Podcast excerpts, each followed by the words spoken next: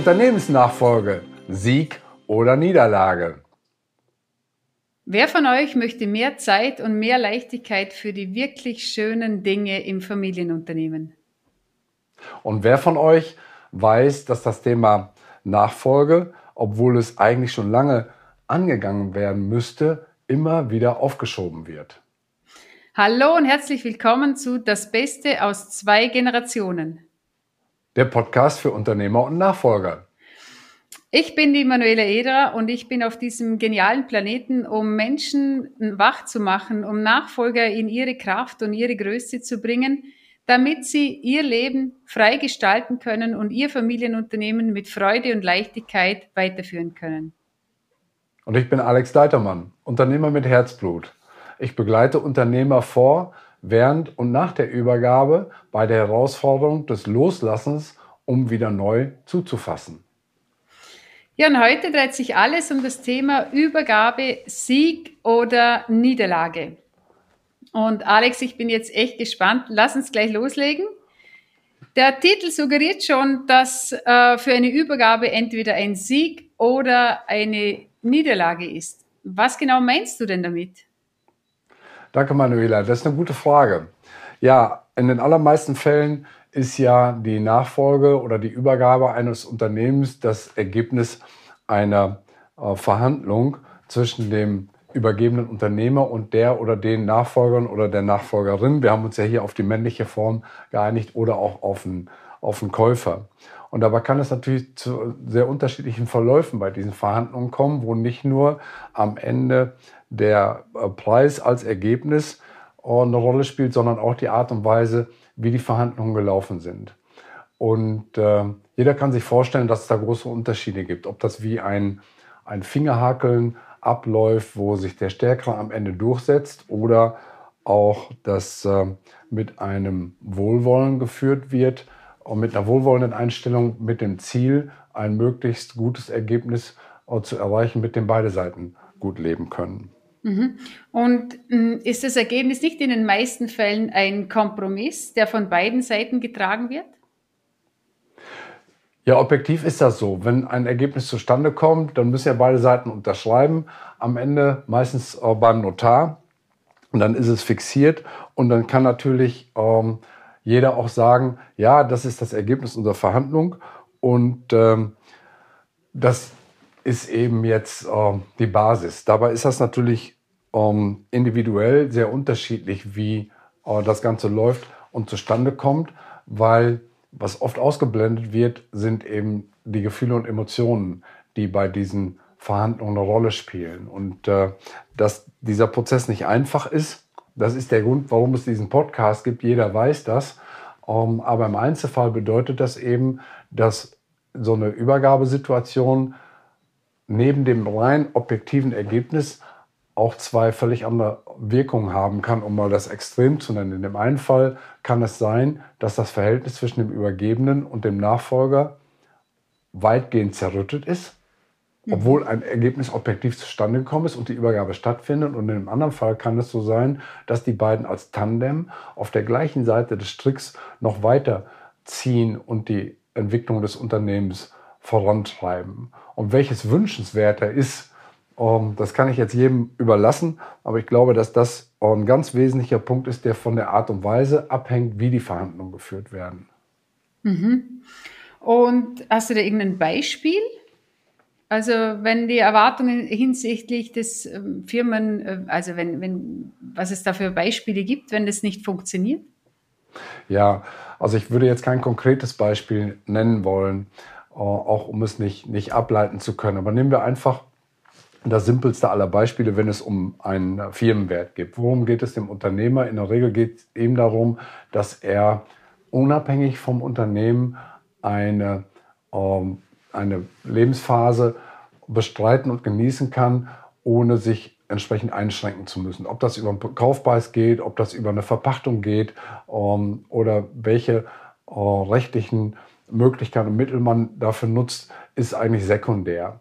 Und äh, auf der anderen Seite wird auch jeder Unternehmer oder die allermeisten die Einstellung haben, dass auch der Übernehmer die Lasten, die damit verbunden sind, eben tragen können muss aus den laufenden Geschäften und Einnahmen des Unternehmens. Und wenn jetzt der Hebel so radikal angesetzt wird, dass praktisch eine Übergabe aus welchen Mechanismen auch immer stattfindet, ohne dass der Unternehmer eben diese finanzielle Freiheit hat, die er sich wünscht, um, für die nächsten 10, 20, 30 Jahre, obwohl das Unternehmen das leisten kann, ist das ein Punkt, den man auch praktisch als unfair bezeichnen kann. Ich habe ihm gesagt, das Entscheidende ist, wie sich das anfühlt. Nicht die Zahl auf dem Papier, ob die hoch oder niedrig ist. Die Zahl, wie die sich anfühlt um, oder das Gefühl, das dabei ausgelöst wird, ist das Entscheidende. Und das trägt dazu bei oder sorgt dafür, dass das Verhältnis entweder konstruktiv und wohlwollend besteht oder ob es eben dann tatsächlich auch eine Trennung gibt, die ja, dafür sorgt, dass auch möglicherweise Informationen nicht mehr weitergegeben werden, dass eine Unterstützung im sozialen Umfeld, äh, bei Kundenbeziehungen, bei Lieferantengesprächen und so weiter nicht mehr stattfindet. Und ich glaube, das wird bei vielen Nachfolgern unterschätzt. Mhm. Und ähm, ist es, wenn, jetzt, wenn wir jetzt den Übergeber jetzt mal hernehmen, was, was gibt es da für, für Dinge, die du rätst deinem Übergeber, dass es, dass diese äh, es sind immer diese Ängste, Wünsche und Erwartungen, die unterschwellig herrschen, die sind ja immer an den anderen gerichtet. Also mhm. die sind ja nie an, ähm, da sind wir immer in dem Außen. Also wir, wir legen das Glück in die Hände des, des Nachfolgers. Was gibt's da, was du den Übergebern äh, mit auf den Weg geben möchtest? Also das ist aus meiner Sicht ähm, sehr wirkungsvoll, wenn man dieses Thema Nachfolge oder Übergabe direkt angeht. Und zwar möglicherweise schon, wenn man gerade ein Unternehmen gegründet hat oder gerade übernommen hat. Also noch weit entfernt ist von der berühmten mhm. äh, Zahl 65, die ja so das klassische Renteneintrittsalter darstellt. Also ich würde nicht sagen, fang schon fünf Jahre vorher an, äh, über das Thema Übergabe nachzudenken oder schon zehn Jahre oder 15 Jahre, wenn du also äh, gerade 50 geworden bist, sondern ich würde sagen, das Thema Übergabe oder Nachfolge ist eins, das zu jedem Zeitpunkt weitgehend gelöst sein sollte. Selbst mhm. gerade wenn ich erst angefangen bin. Das heißt, ich muss andere Leute befähigen, Entscheidungen zu treffen. Ich muss also dafür sorgen, dass es eine Unterschriftenregelung gibt, eine Vertretungsvollmacht, das hat auch mit, ja, mit medizinischen Dingen zu tun, sowie auch eine Patientenverfügung, die Menschen in die Lage versetzt, Entscheidungen zu treffen, wenn ich sie als Unternehmer nicht treffen kann.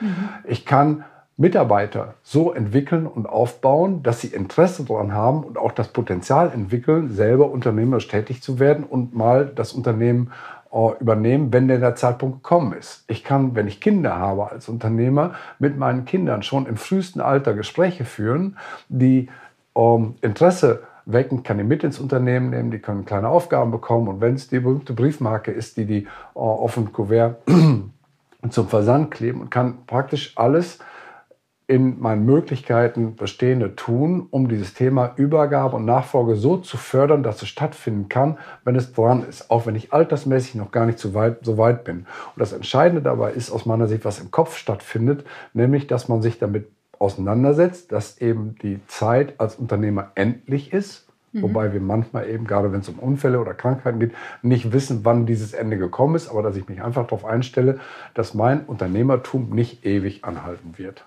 Mhm. Das ist mein wichtigster Rat.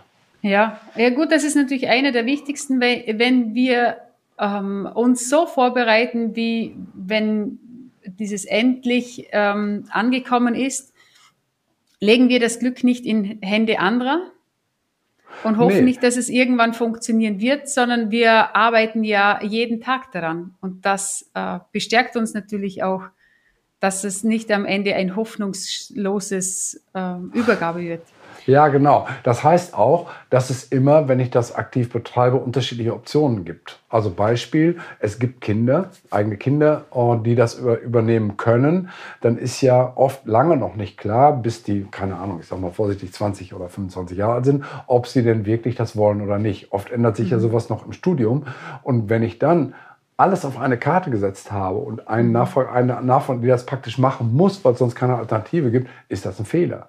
Wenn ich ein Management-Team habe im Unternehmen, dass es auch könnte durch ein MBO. Und ich habe das vielleicht schon mal angesprochen als, äh, als Perspektive, oder es gibt einen Schlüsselmitarbeiter, dem ich das zutraue, den ich planmäßig über Jahre entwickle, damit er in diese Position kommen kann, egal ob er dann nur in Anführungsstrichen Geschäftsführer bleibt und nicht Eigentümer wird oder auch dann später das Unternehmen äh, entsprechend übernimmt, spielt keine Rolle. Aber ich habe jemanden aufgebaut, mit dem ich das kann.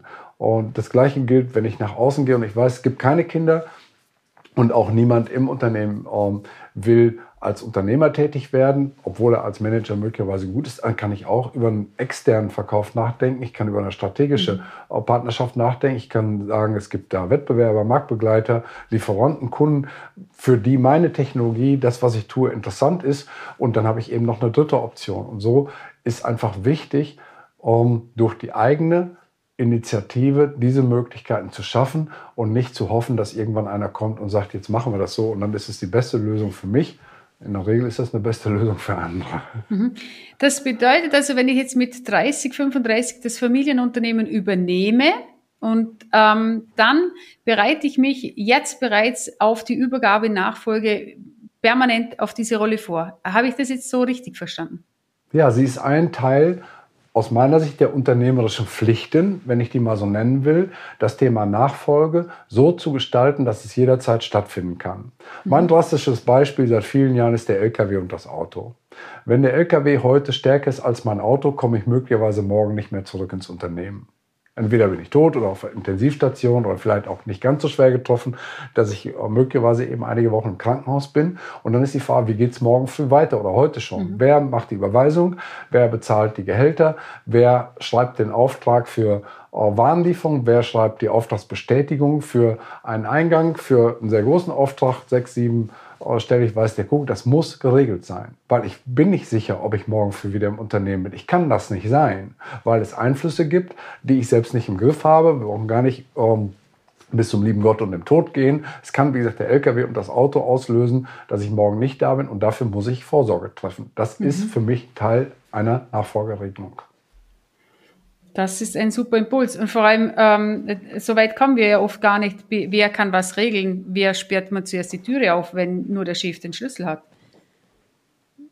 Genau, das ist morgen zugesperrt. Oder ist es genau. nachts über offen, weil keiner, weil keiner zusperren kann? Ja, genau. Wenn, also es sind so ganz einfache, simple Dinge, die dann nicht funktionieren. Und das ist, denke ich, ein sehr wichtiger Impuls für dich, auch, auch für alle Übernehmenden, also für alle Nachfolger nochmal wenn die Senior das bis, Seniors das bis heute nicht so gelebt haben, das nicht noch einmal zu wiederholen, sondern wirklich von Anbeginn an, von der Übernahme des Unternehmens sich wieder sofort vorbereiten. Auch für jeder, der gründet, sich von dem Tag an wieder vorzubereiten, was ist, wenn ich morgen nicht mehr da bin.